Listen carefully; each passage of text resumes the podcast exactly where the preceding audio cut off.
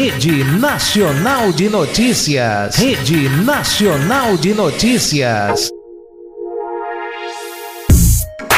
Terça-feira, dia 10 de agosto de 2021. Vamos agora às principais notícias da região do ABC.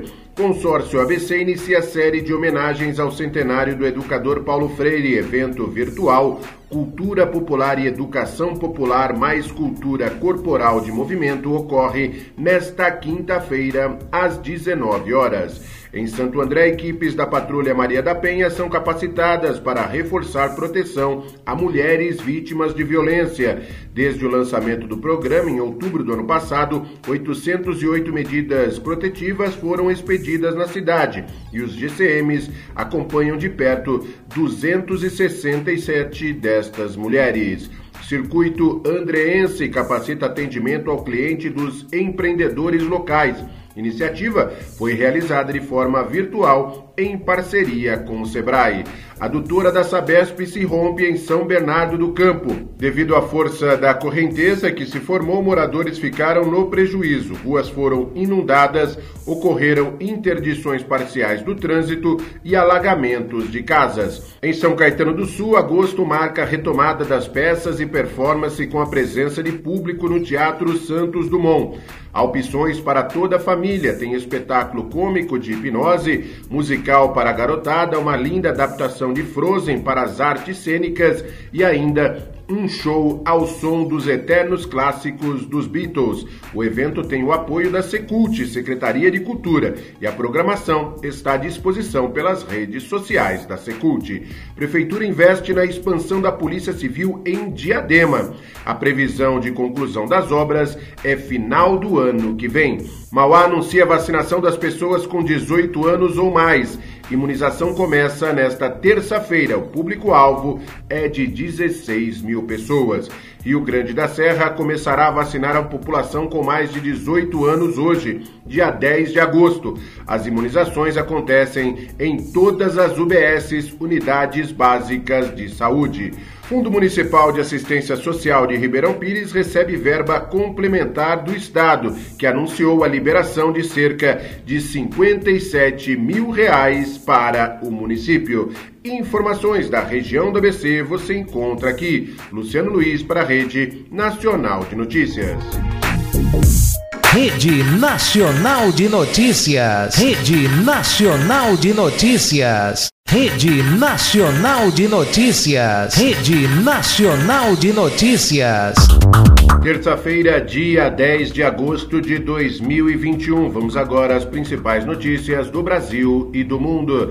Presidente Jair Bolsonaro apresenta PEC dos precatórios à Câmara e entrega a medida provisória do novo Bolsa Família.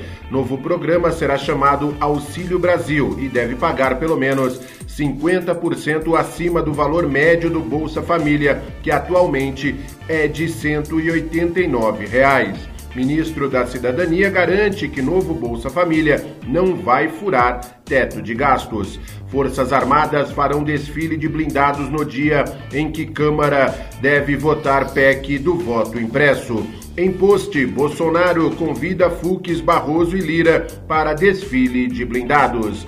Ministro da Infraestrutura inaugura obras de ampliação do aeroporto de Campo Grande, no Mato Grosso do Sul. Ministério da Justiça apura propaganda enganosa da TIM sobre 5G. Bolsonaro admite que proposta do voto impresso será barrada na Câmara se não houver acordo. Bolsonaro prepara projeto contra a censura à direita nas redes sociais. Flávio Bolsonaro pede acesso a documentos sigilosos da CPI da pandemia. Lira marca a votação da PEC do voto impresso para hoje. TRF mantém prisão preventiva de ex-governador do Rio, Sérgio Cabral. Justiça nega habeas corpus a suspeito de atear fogo a Borba Gato, em São Paulo. Vamos agora às notícias internacionais. Há um ano de eleição, Estados Unidos e Reino Unido impõem sanções a Belarus. Polícia italiana intercepta balas de revólver enviadas ao Papa Francisco. Ponte Tower Bridge, em Londres, é bloqueada após falha mecânica. Argentina prorroga fechamento de fronteira terrestre com o Brasil. Talibã conquista a quinta capital do Afeganistão após ofensiva pelo país.